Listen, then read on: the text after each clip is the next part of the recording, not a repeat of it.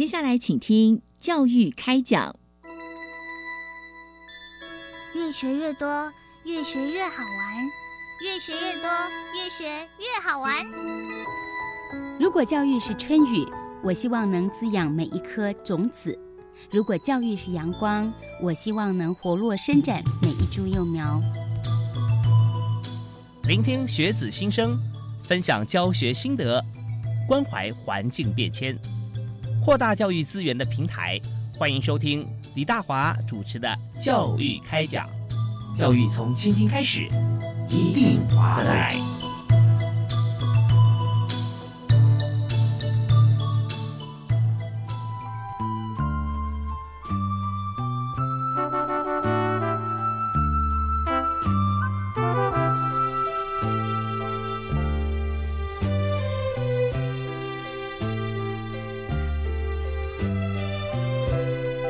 亲爱的听众朋友，大家好！非常欢迎您锁定国立教育广播电台，收听每个礼拜一跟礼拜二晚上为您播出的教育开讲。我是主持人李大华。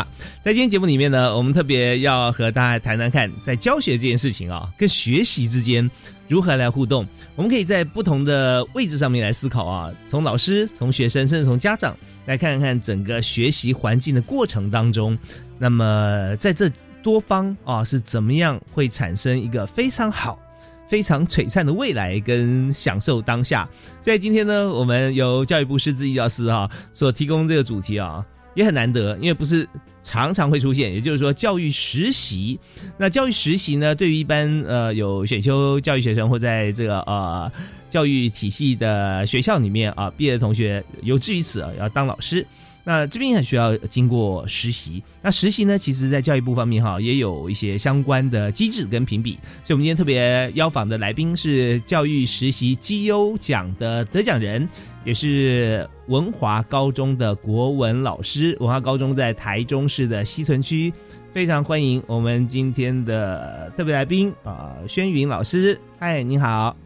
嗨，主持人好，空中的各位朋友，大家好，我是刘轩云，是非常欢迎刘老师哈。刘老师，你字正腔圆，国语上国文课的时候，同学一定非常开心，那听好声音也很好听。对，那我想谈一下，就是说，在你毕业之后啊，先考取这个教师资格嘛，然后我们再实习，对不对？对。那在实习的过程哈，呃，总共多长时间呢？实习的时间是一个学期。嗯，一个学期嘛，哈，那呃，想分享一下，就是说，因为你学校毕业不久，对不对？刚刚毕业一年的时间嘛，是。OK，好，那想谈一下，在学校学习，考上了教师资格，然后跟真正在实习当中，哈，你觉得心中有没有刚开始回想一下啊，有什么样子最让你印象深刻、有成就感或者呃很特别的事情吗？我觉得在实习期间最有成就感的就是与学生一起教学相长。那我自己是回到我高中的母校文华高中来实习。嗯，那我自己的教育理念，我觉得是学学伴，也就是与学生一起教学相长，能够用生命影响生命。嗯嗯嗯，就是我想要分享一个，是我在语文竞赛国语演说的荣耀跟传承。在实习的时候，我就尝试参与了国语演说，这是我第一次参加这个比赛。那没想到一试呢就荣获特优，也获得了台中市代表权，有了进入全国赛的门票。那我自己参赛的同时，在我的班上也有一位孩子，他想要尝试演说的这个领域。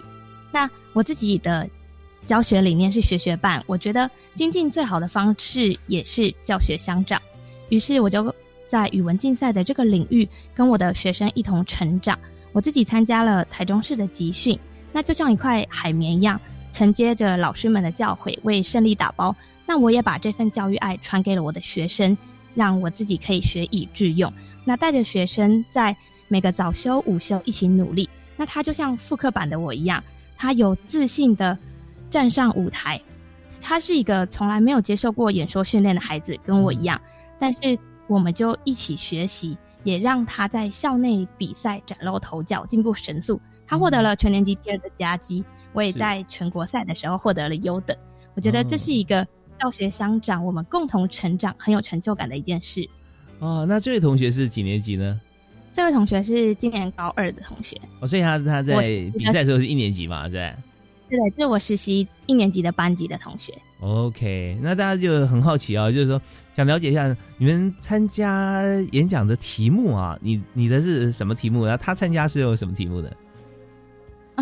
因为我是实习老师的身份，所以我们参加的是社会组的演说。是那社会组就是迎合社会，就包罗万象的题目都有可能出现，嗯比如说气候变迁啊、经济发展、少子化、全球化、多元社会的醒思啊等等，这些是题目都是有可能出现社会上探讨的议题，都会是我们演说的素材。嗯哼，那你选择了哪一个？我们是就是抽题的，这、是一个哦，即席演讲对，我们是即席演讲。哦，那时间有多长？呃，抽题完的准备时间有三十分钟。哦，OK，所以三十分钟里面要找寻一些资料啦，啊，然后来看是不是可以，呃，从自己的过往的一些知识经验背景、身边周边啊、当地，还有现在国际的趋势，然后提出一些看法啊。对自己的见解看法分享给大家。OK，那同学呢？同学他那时候演讲在讲哪一类型？学生的就会比较偏向，比如说学生自己的学习啊、生活等等的面向。那当然也会跟就是社会组的老师们一样，他也会有国际观啊等等的方向。所以我们基本上是一起探讨一个题目，然后共同准备这样子演说的素材。哦，所以你跟他的题目比较接近吗？是不是？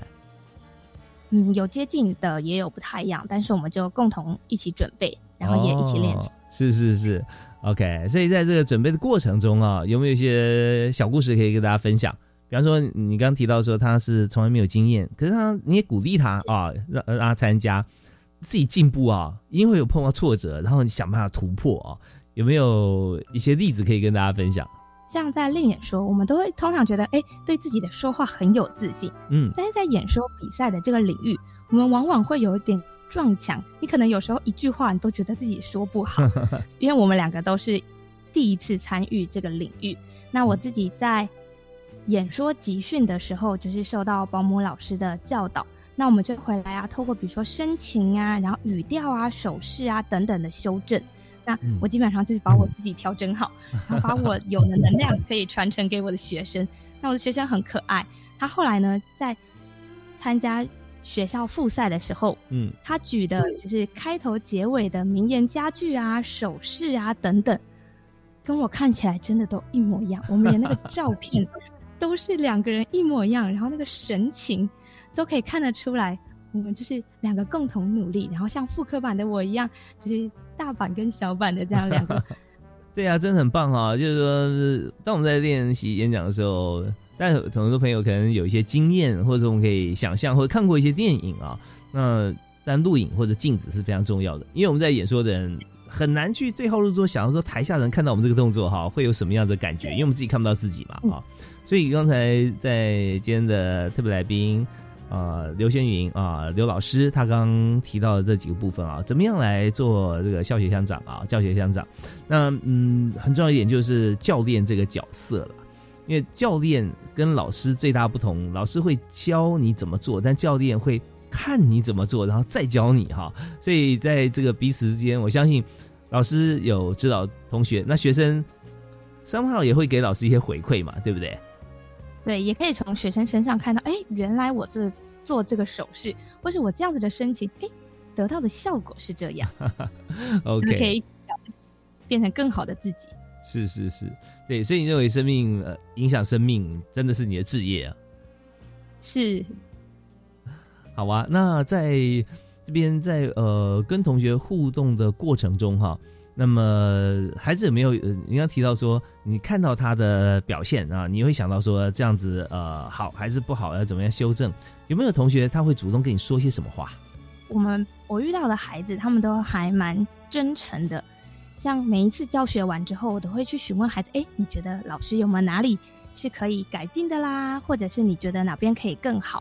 他们都会很真诚的告诉我：哎，老师你真的很棒，也会鼓励我。那我很喜欢宋明理学家朱熹说过的一句话，他曾经写过一首诗，是这样讲的：“问渠哪得清如许？为有源头活水来。”而我认为教育的源头活水就是老师。那在与孩子相处一学期的互动即将结束的时候，有一位孩子就跑来跟我说：“老师，班服已经刻上了你的名字，你就是一零三的一份子。你虽然实习结束会离开，但是你已经住进了我们心里。我才发现，原来身为一位教师是这样子走进学生心中。我的只字片语能够鼓舞他继续坚持，我的参与陪伴对他们而言是如此的重要。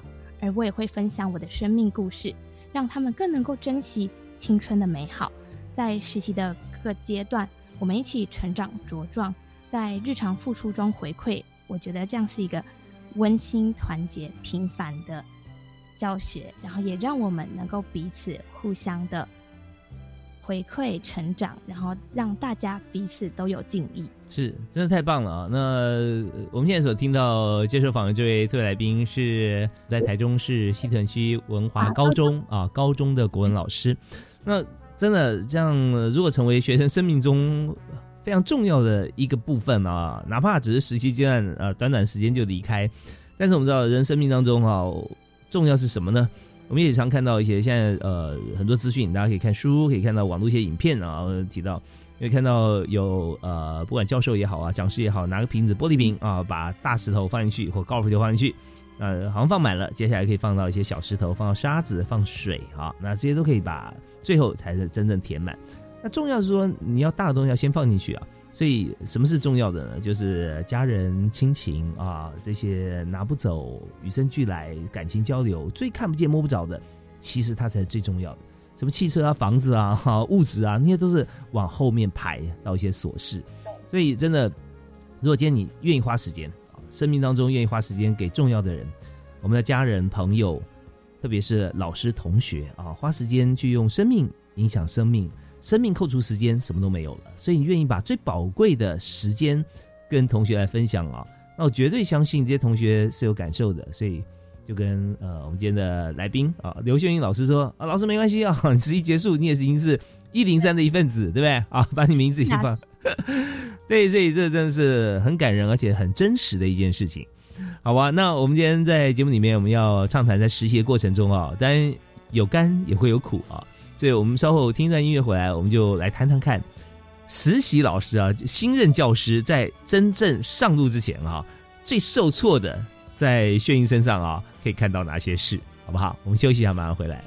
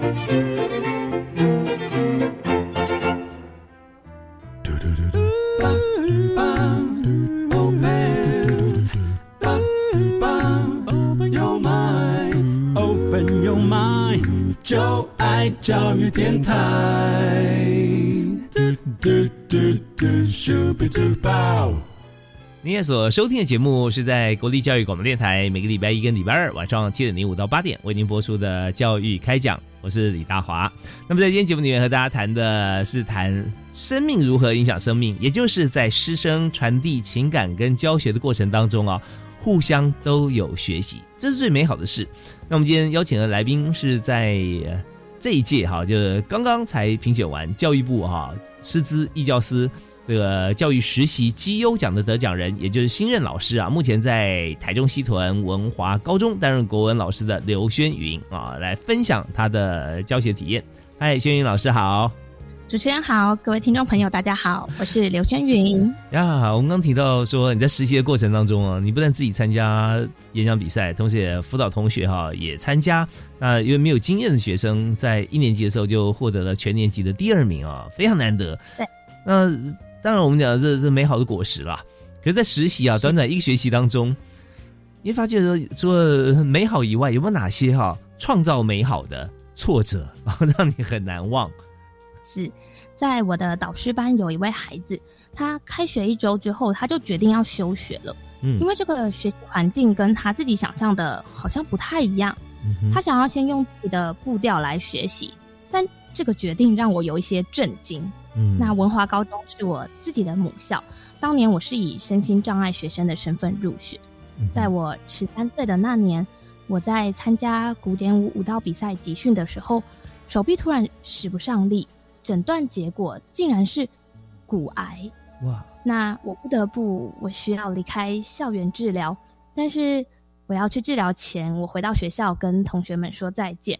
那我也希望能够面对我这样生命中的挫折。毕竟我很喜欢的一句话是雷诺瓦说的：“痛苦会过去，美丽会留下。”我相信那个有希望的未来在等着我。但是我需要先克服我面对。现在人生中的挫折，那在治疗的过程中，我发现原来学生习以为常，甚至是有点讨厌、要排斥、想要逃避的那种读书跟考试，对在病床上虚弱的我而言是一种奢求。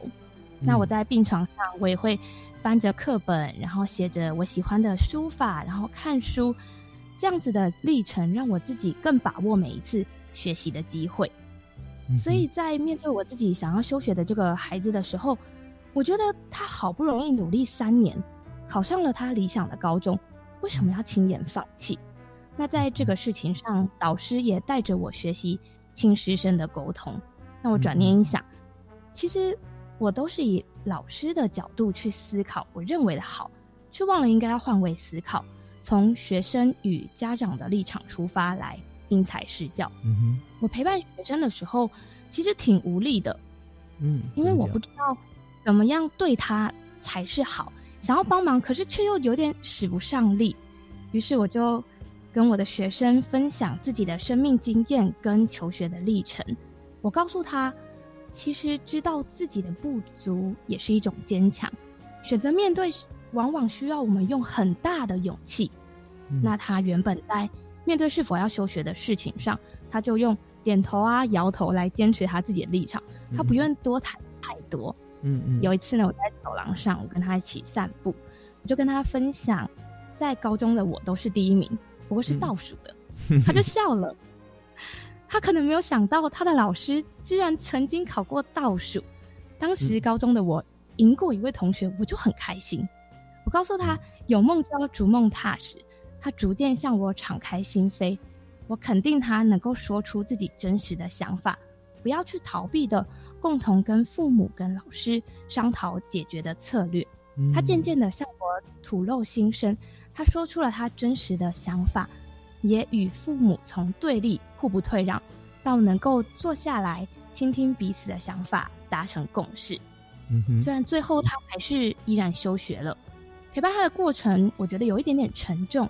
却也让我了解到，蹲下身换位思考，教学它不是停留于课堂间随处皆学问。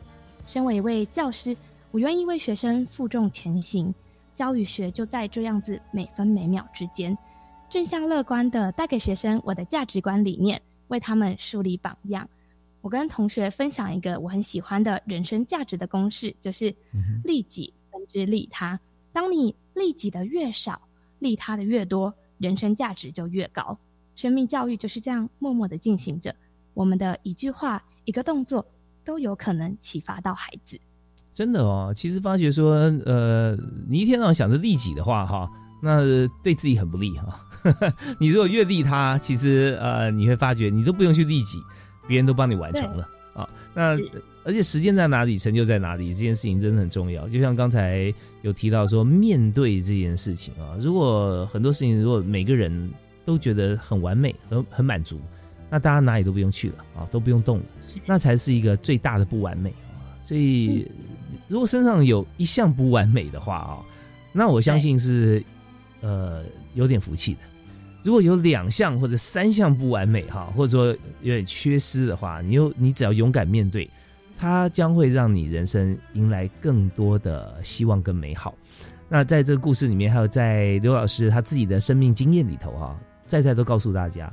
那你今天呃在谈同学的这件事情，那他当然他最后还是因为个人因素嘛哈，最后还是休学了。不过你提到说他跟父母间哈从互不退让到彼此倾听又达成共识，那最后他们达成共识大概是怎么样的？呃，最后学生呢，因为父母总是担心孩子不来到学校学习，休学在家。他是要去工作呢，还是要继续学习？嗯，父母都会有种种的担心。那如果孩子一开始是觉得我可以，所以我觉得父母的担心是父母的，不是我的。那在我们彼此沟通的过程中，我为孩子建议，他可以先写下他自己这一年他想要做什么样子的读书计划，他要有实际的行动，让父母能够安心，让他可以为他自己的选择负责。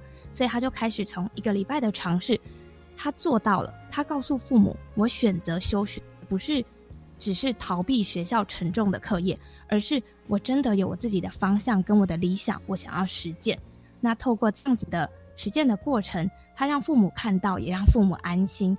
最后呢，他就用他自己的步调学习，也渐渐的学习，他可以有更灵活的运用他自己的时间，做他想要的做的事情，去实践他的梦想。那也是另类的学习。我觉得学习不一定是在学校才叫做学习，有时候你用自己的步调学习，往往能够更开拓、激发自己的潜能，找到自己想要做的事，这样也是一种学习的乐趣。而且我觉得这个听起来会觉得好像呃理所当然啊，这个呃一般来说这个家庭伦理喜剧好像都这样演的啊，不见得这会大笑开怀，但就哎很平顺的过去。但是过程中啊，只要有任何一点卡住啊。那可能就不会有这个结果。那关键在哪里呢？关键在说他从原先连老师都不愿意沟通，最后还愿意跟父母沟通哈。呃，父母也能够理解，好像就是说谁先去去呃抚平了对方心中的崎岖不平的那一段，那大概就会受到回应。因为我觉得老师功不可没，而且应该是最关键吧。像你跟他分享，呃，老师也考第一名哈，而且是倒数的。对，那他就觉得说，哇，你你这么劲爆啊？那你告诉我你自己，一般人认为说好像比较不堪的过往啊，那我一定要跟你讲，我也有什么什么，对不对啊？彼此交换是公平的。所以这些，那但老师不从这个呃过去好跟不好来看，而是谈说怎么样从倒数变成。现在变成一老师，那中间绝对不是说什么都不做，已经做了很多事，就太多生命故事可以分享哦！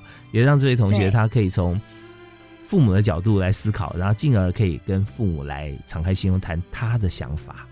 我觉得实习老师的身份是一个还蛮好的桥梁，毕竟我们不像正式就是他的班导师一样，对，我们可以跟他用朋友的方式相处，亦师亦友的部分，让他渐渐能够敞开心胸，他愿意讲，我们就可以。来引导他继续的沟通。对呀，我觉得真好。这里的 身份其实挺好的。对，实习老师一般一般老师可能呃，就是说年龄呢，毕业一段时一段时间，跟高中同学啊、高一的同学来讲一下，你看距离比较远。但是实习老师呃，你看最多最多啊，差六七岁嘛啊，那这样还是觉得可以很多话题哈，可以共通。我们在这边时间到了，我们休息一下，稍后回来呢，我们再谈谈看，在学校里面经过的喜悦啊，经过了。小小挫折，并且突破啊！那稍后来谈教学这件事情。以前都是学生嘛，在台下，现在呢，薛颖老师站在台上，有没有什么尝试啊？用什么样的方法来教学，然后获得哪些的回馈？我们休息一下，回来谈。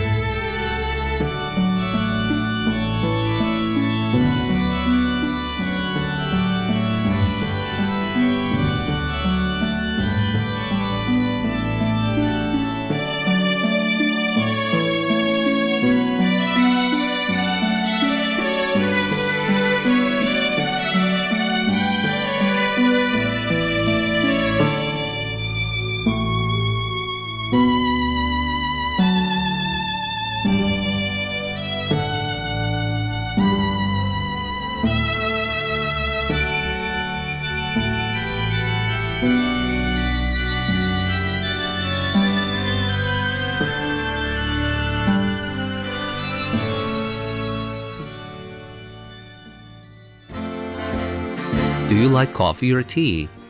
What is your favorite movie? 要怎么用英语来跟外国朋友聊这些话题呢？就让超级英语通来教教您吧。一月三日起，周一至周五早上七点二十分，收听由齐斌老师制作主持的口说英语通。请记得每日十分钟，让你变成英语通。我是齐斌老师，网络也可以收听哦。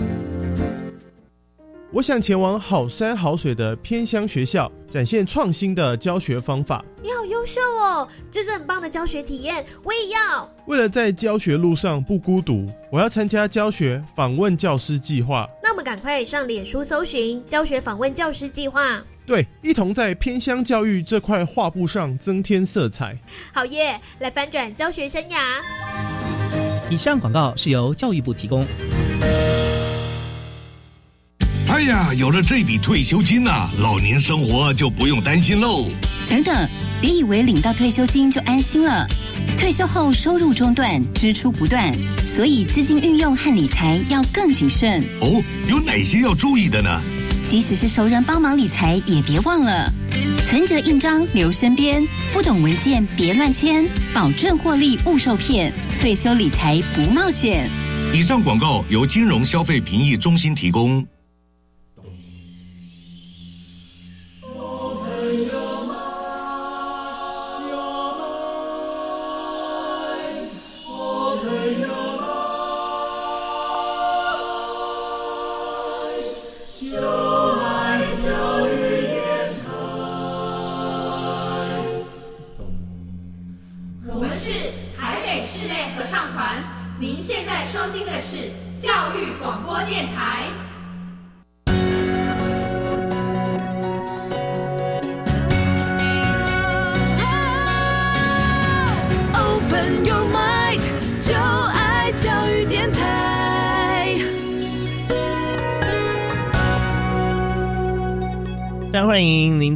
星期一跟星期二晚上锁定国立教育广播电台收听大华为您主持的教育开讲。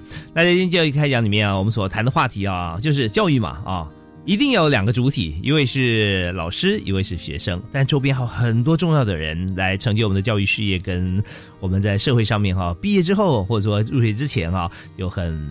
庞大的啊工作要做，所以在今天我们就专门谈在中间师生的关系。那么从学生转变成老师，最关键的那一点就是在实习。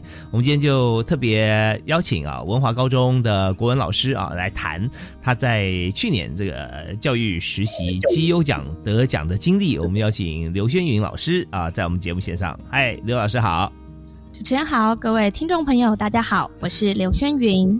是，那轩云老师今天要来谈的就是教育部师资义教司所提供教育实习啊、的奖项啊，教育实习绩优奖的得奖过程。那当然最主要谈的不是得奖，因为轩云不是因为得奖才去实习的啊，是实习的很棒啊。那么在整个教学过程当中，那么不但是分享给大家，而且大家可以来学习很多哈。对于同学来讲，未来启发也是有许多啊，呃，值得让大家来认识、来效法的。所以在教育实习心得方面哈，那今天跟大家分享。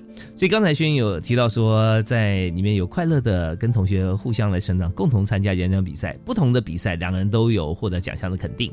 那第二就讲到挫折哈，碰到挫折，学同学要突然要在文化高中这么好的一所学校，他要休学，但是后来愿意恳谈，但恳谈完了之后，决定彼此就是家长跟同学哈，彼此给机会啊，还是让他休学一段时间啊，然后再再再观察再看啊，彼此起码可以谈了。那在这个阶段，我们要谈的就是在实习的过程当中哈，在这个期间当学生的时候，是不是心中有些想法？如果老师怎么教哈，那觉得会不一样。所以你在教学的过程当中，有没有尝试一些创新、改变啊自己的理想，在课堂上展现呢？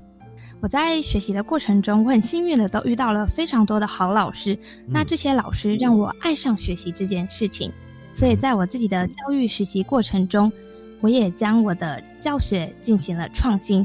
我将斜杠人生这个概念带入教学，在我们现在这个快速变动的时代，学生流行的这个概念运用在教学上，让古人变得生动有趣，学生也可以辅以自己的理解来抒发情感，创作三行情诗，这样子融入生命教育、贴近学生生活的素材，能够让学习很有聊，加深加广的探索。我是一名高中国文教师，学生对于文言文读起来总觉得隔靴搔痒，或者是读不懂到底在讲什么，我便以游戏式的阅读理解，带领学生用有趣的方式来学习。像是《项脊轩志》这篇文本，作者归有光富有诗书气自华，是个才华洋溢的斜杠青年。那在文本中，归有光呢，他以蜀清与诸葛孔明来自比。表达自己由隐而显的期许跟兼济天下的抱负。蜀清他虽然身为寡妇，却能坚贞自守，继承家业，成为天下首富。而诸葛孔明，我们很熟悉他嘛，他躬耕南阳，谁曾想刘备三顾茅庐，英雄造时势，让我们站在巨人的肩膀上，借尽前贤，先困后达，名留千古。在这个携带时斜杠时代来临，成功不是一蹴可及。机会来了，也不是我们每个人都能够掌握。在我们默默无闻时，我们可以如何储备自己的资粮？透过这样游戏式的任务导向，让学生分组探讨蜀清、诸葛亮所拥有的斜杠才能，为我们的作者正值十八岁的鬼有光盘点他的资源，梳理八股取士之外的天赋。那让我印象很深刻的是，有一组学生啊，他就称龟有光是。光的魔法师，这源自于他在文本当中写到，他自己呢在庭院当中建矮墙，透过日光的反射来补足他书房采光不足的问题。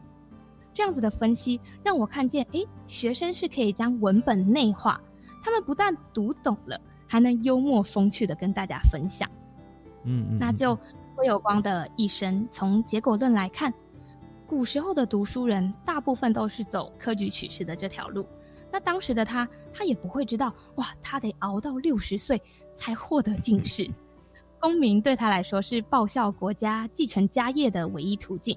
他屡战屡败，却坚持不懈的精进，最终达成理想。那他这样子的坚持的精神，就可以连接在我们现在身在这个快速变动的时代。我们拥有一技之长，可能无法让自己安身立命。我们先来看一看，在课文当中的古人，他具有前瞻性的多元斜杠能力。现在的学生就像是作者归有光一样，身处在升学压力的环境。而一零八课纲，它不再只着眼于成绩单上面的分数。教育的精神是希望每个孩子都能够适性扬才，成为终身学习者。而我也常常告诉我的学生。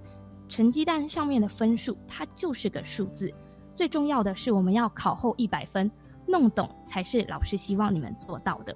而我们成为终身学习者，我们在适应这个变化快速的时代，我们要勇敢做梦。那在勇敢做梦之前，我们也要向内先静观，回归到自己。我们了解了自己，为自己踏实规划，像我们的课文的主角一样。诶，我们需要。哪些斜杠能力，创造每个特别的自己，来为自己的斜杠生涯铺路。所以我带领他们每一个人都想一想自己现在拥有，或者是你未来想要拥有的斜杠能力，把这些能力思考一下，写下来。小组呢互相讨论，来讨论一下，诶，你的璀璨未来是可如何可能，应该要怎么样子发展？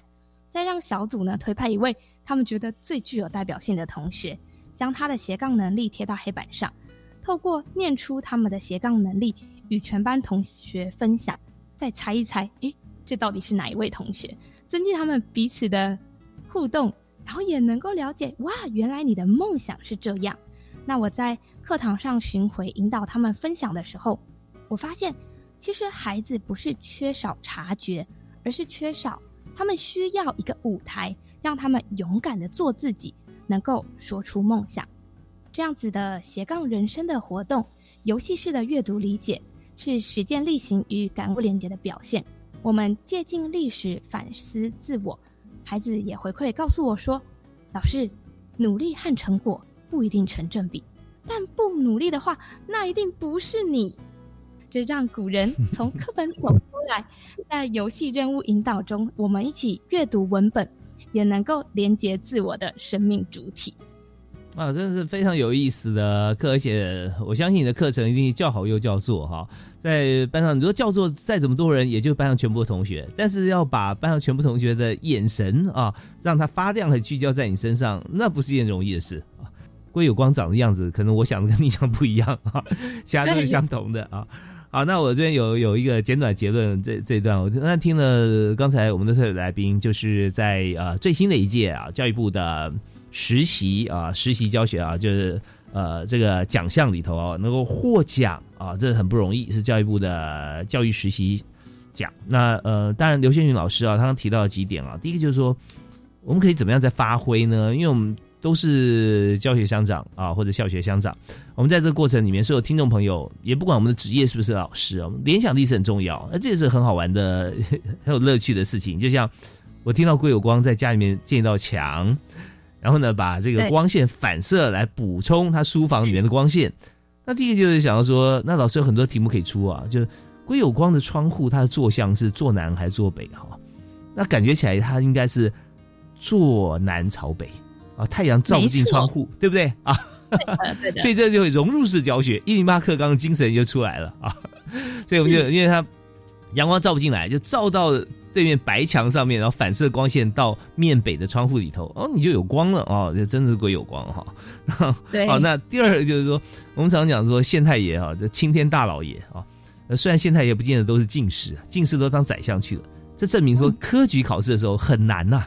可是他给你一个机会啊，你每年可以来一次，或每三年可以来一次，所以考了考考到六十岁，你你考进了啊，考了一个功名，可能是当个县官啊。那那时候你来审案，就哎，为什么我们县官、别人县官、宰相啊，不见得都很老？但我们几届啊，换来换去，怎么都是白胡子啊？因为他考很久嘛，啊，所以所以有的时候这个青天老爷这句话哈，他可以考证一下他的年龄平均。以前没有大数据了。那第三个，我我想要说，当然就是在过程里面谈了两位啊，诸葛亮啦，哦，三位嘛，哈，归有光啊，还有您说的啊。对，数清啊，那也可以让同学自己去找一位你心目中你最最想当的古人啊。那他有什么事情跟你是结合在一起的啊？那我觉得这太多的教案，因为期间老师没有时间分享这么多。相信啊，在整个教教学的过程中啊，一定充满了乐趣。那大家也可以联想。呃，因为我自己也有教学，所以呃，常会跟来宾啊，跟听众朋友分享很多。我最后提一点哈，刚才我的我听到的结论哈，看法哈。就是在教室里面，我们最怕学生也最怕什么呢？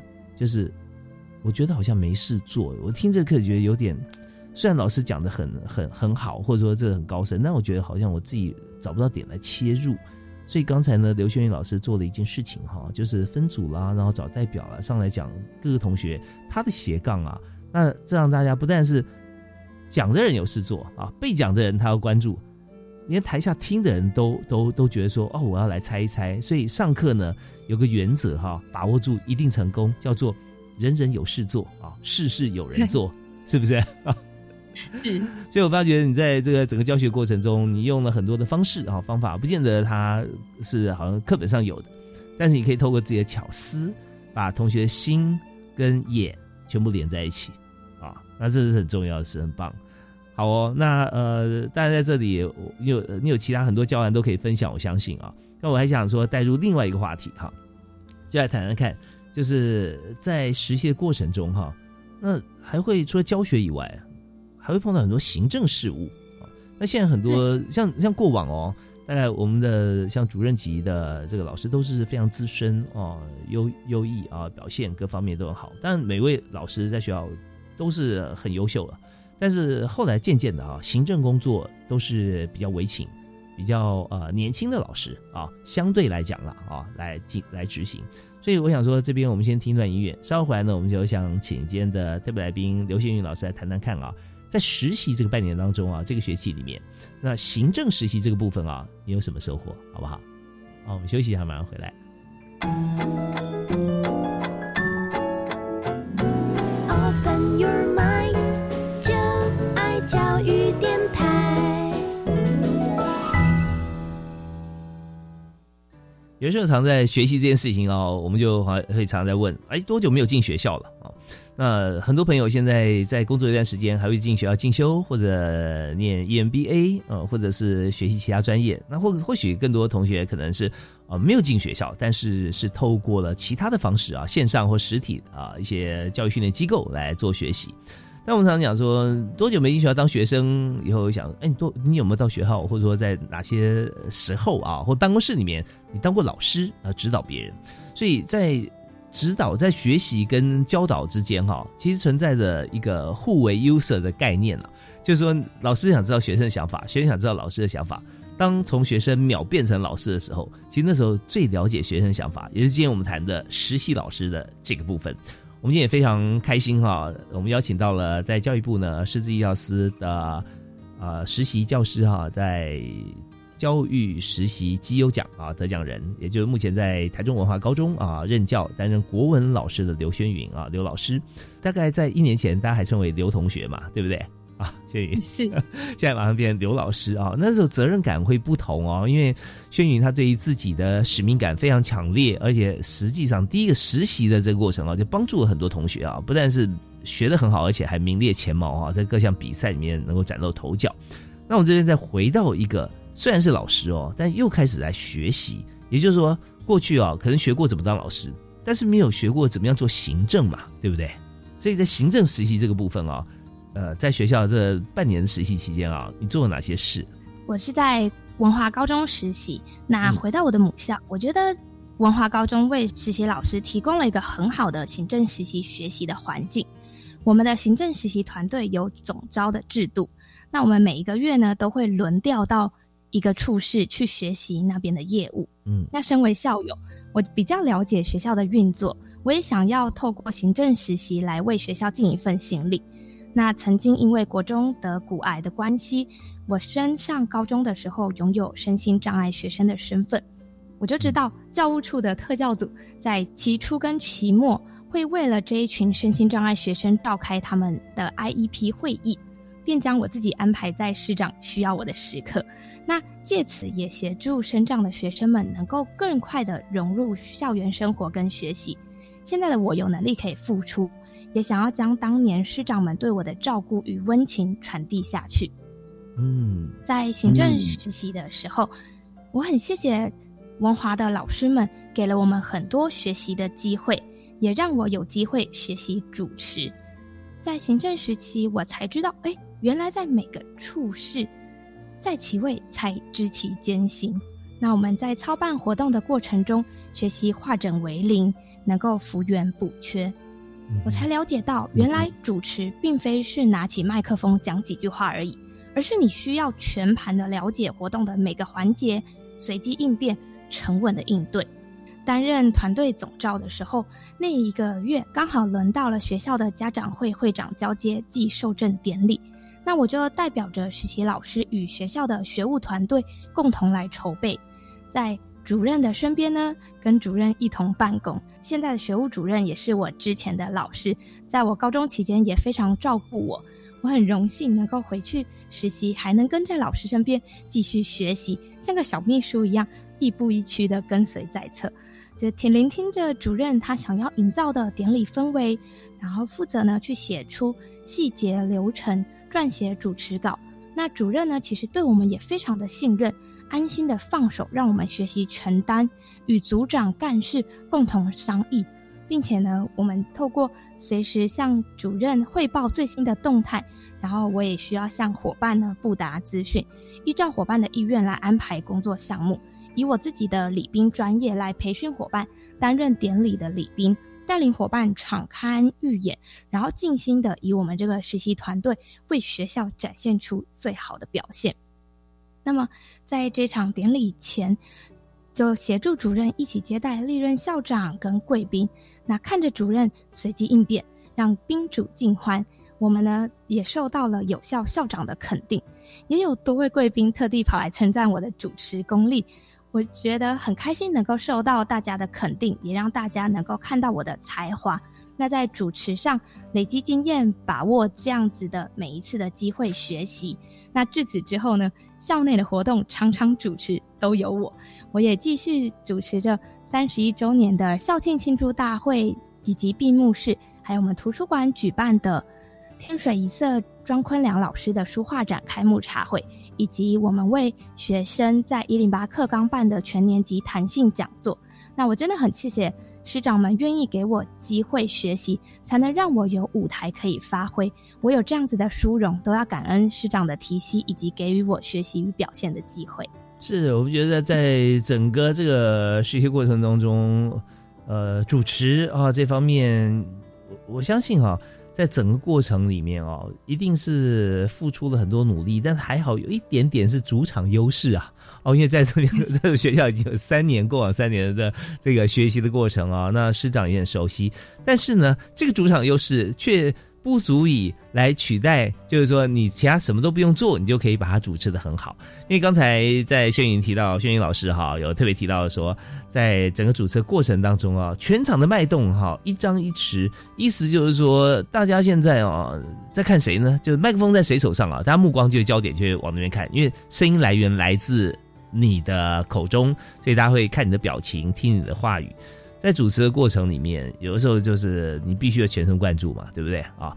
在整个活动进行过程中，他呃你当然也也离着舞台最近，有致辞的内容啦，或者说上下台的感觉啊。那观众每一个人的反应啊，观众都看在台上，只有你看到全部，所以你也可以跟观众来对话。所以这个过程你会发觉说，主持人真的不好当啊。那不好当是因为他必须要眼观四面，耳听八方，而且及时还要做归纳整理跟反应。但发觉说，它也会是一个很好的习惯。如果你主持做好的话，那其他用同样的方式，在其他很多面向在处理的部分啊，你都可以得心应手。或者反过来讲哦，你如果在班级经营啊，哦，在备课方面，你如果能够思考周全的话，主持来说好像也不是太难的事情。但这两件事情啊，真的老实说，对一个没有经验或者说没有思考过的朋友来讲，真是比登天还难。在那样过程里面，是不是有跟班上同学来做一些分享呢？有跟班上同学分享，因为毕竟学生现在都要上台报告啊，他们也需要主持一个班会活动，或者是统筹园游会等等。那我今年回到文华高中任教，我也把我这样子的经验传承给下一届的实习老师。他们在学生家长会会长交接，他们也获得了有效的校长主任的肯定，然后也看得出来，诶，原来这样子是有传承的。OK，那你分享一下哈。那也许我们在这个听众群里面有一些同学，或者有些老师。那以同学来说好了，那如果说要在做主持的时候哈，或者没有经验的朋友，你也建议他有哪几件事情最重要，一定要做呢？我觉得主持最重要的是，你要先把这个典礼或者是这一场活动，师长们你想要塑造的氛围，要先把它厘清，要定调当你知道对你的定调出来了之后，你才知道哦，你要往哪一个方向努力。不然呢，你努力可能都在白做工。你要想要事倍功半的话，你就要把定调先弄好，然后先去理解一下，诶，这个学校他们平常的经验跟他习惯的做法是什么？那老师有没有想要哪里想要改变？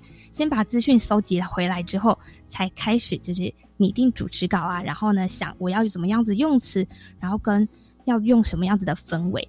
那我觉得主持除了自己身为主持人站在舞台上之外，我觉得幕后的这些工作伙伴都非常的重要，他们都是支持着主持人能够完美主持的重要角色。因为有了那些支持我的伙伴，才能够让主持人在台上能够安心放心的掌握全场脉动。OK，所以说这边一开始说的定调是非常重要的。那么只要定调了以后，后面就顺理成章、水到渠成。也就是国文老师一定会教大家啊，呃，在诚意之前必须先正心，是不是啊？是。所以一连串下来哈，你的思维如果说确定的，那你后面都好谈。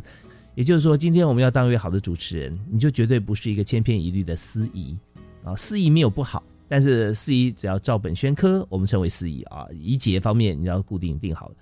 但是这是场嘉年华会，它并不是开场股东会啊。那你该怎么样？如果说你把股东会变成嘉年华会，那有点怪哈。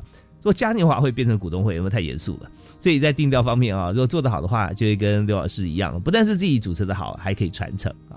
那我们节目剩下最后一点时间哈，我们有几个议题想讨论，就是实习辅导老师的角色关系哈。这所以在这边，你有没有跟老师学很多？我很喜欢一句话是“鸟随凤凰飞得远，人伴圣贤品自高”。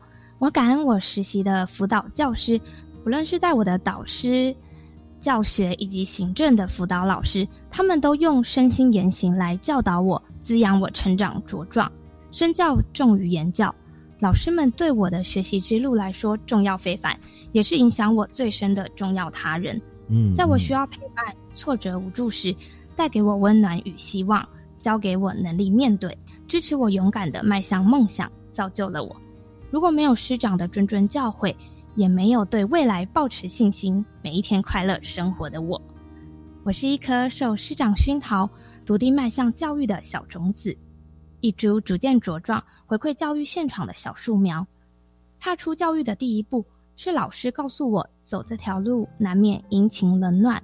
我想，现在的我有了一双能带孩子飞的翅膀，厚实资粮储备能力，精进自己的专业知能。累积自己的教育经验，相信自己的力量。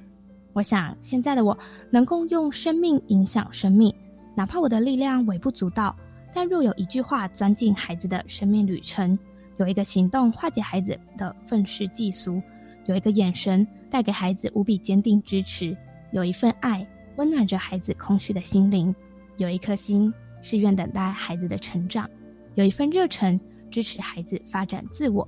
这都是老师的栽培，而我也会带着老师对我的爱与祝福为师。是非常好啊！我们知道说，在这个 老师哈，如果今天大家还记得，你在从小学，甚至从幼稚园开始啊，到现在啊，也许博士毕业的同学哈都有，有哪一位老师讲哪一句话让你现在还记得而且受用的话，那真的是非常感激他哦！当然，每位老师我们都很感激，只是说我们如何当一位能够改变，能够让。学生生命更好啊！你当这样的老师，那我相信真的，一生足矣啊！那我觉得非常开心啊！听了很多啊，炫云老师他在实习的过程中啊，就很多心得了。而且今年是他第一年担任主任教师，我们也给他满满的祝福。那特别是想说，从这么年轻的资历里头啊，一定有很多最新鲜的 feedback 啊！除了学生给他回馈以外，那刘老师哈，他也可以给我们的制度回馈。所以现在的实习制度啊，你认为哪些还可以再精进或者改变的吗？作家苏欣他说过一句话：“哪有什么岁月静好，不过是有人替你负重前行。”实习的我们从师资培育中心走入了教学现场，从享有岁月静好转换为负重前行的那个角色。每个学习对实习教师来说都是崭新的，从理论到实物的运用，试着运用自己所学丰厚资粮，成为一位充满爱、荣誉与使命的教师。现在我回到了文华的国文科任教，我谢谢实习时的自己全力以赴，而在教学现场随处皆学问，我们只要细心观察，便能够有所收获。学习师长们在繁忙当中零碎的妥善安排每一件事物，每完成一项任务，我们便可以向师长请教，诶，有没有可以再改进的地方？所从做中学，学中做。我们不懂的，我们就勇敢开口向师长们询问，与伙伴们互相讨论，也在学生的反馈当中教学相长。OK，非常谢谢我们今天的来宾，也是在最新的一届教育实习奖基优奖的得奖人哈，在台中文华高中任教的刘轩云刘老师啊。在这最后，我们提到说实习制度这一方面啊，他所看到的能够改变的地方啊。感觉内省哈是非常重要的，就很多时候我们自己心里的想法哈，呃，可以改变很多，倒不是从制度面上面着手啊。所以这方面，只要我们自己一心哈往精进的方向来走，我们相信在过程当中也可以帮助无数的同学。那么今天也非常开心啊，炫云跟我们无私分享这么多，也谈了好多的好故事啊，跟大家来一起来这个分享，让大家能够了解最新的教育现场。我们对面对高中学生哈，我们应该怎么样来准备自己？好啊，炫颖，我们在今天因为节目时间关系，我们到这边就就告一段落了。非常感谢你的分享哦，谢谢主持人，也谢谢空中聆听的各位观众朋友。是祝福你这个教学的过程当中，教学之路啊越来越顺畅哈。但现在已经非常棒了，我相信你的学生都是幸福的。同时感谢所有听众朋友收听教育开讲，我们下次再会啊，拜拜，拜拜。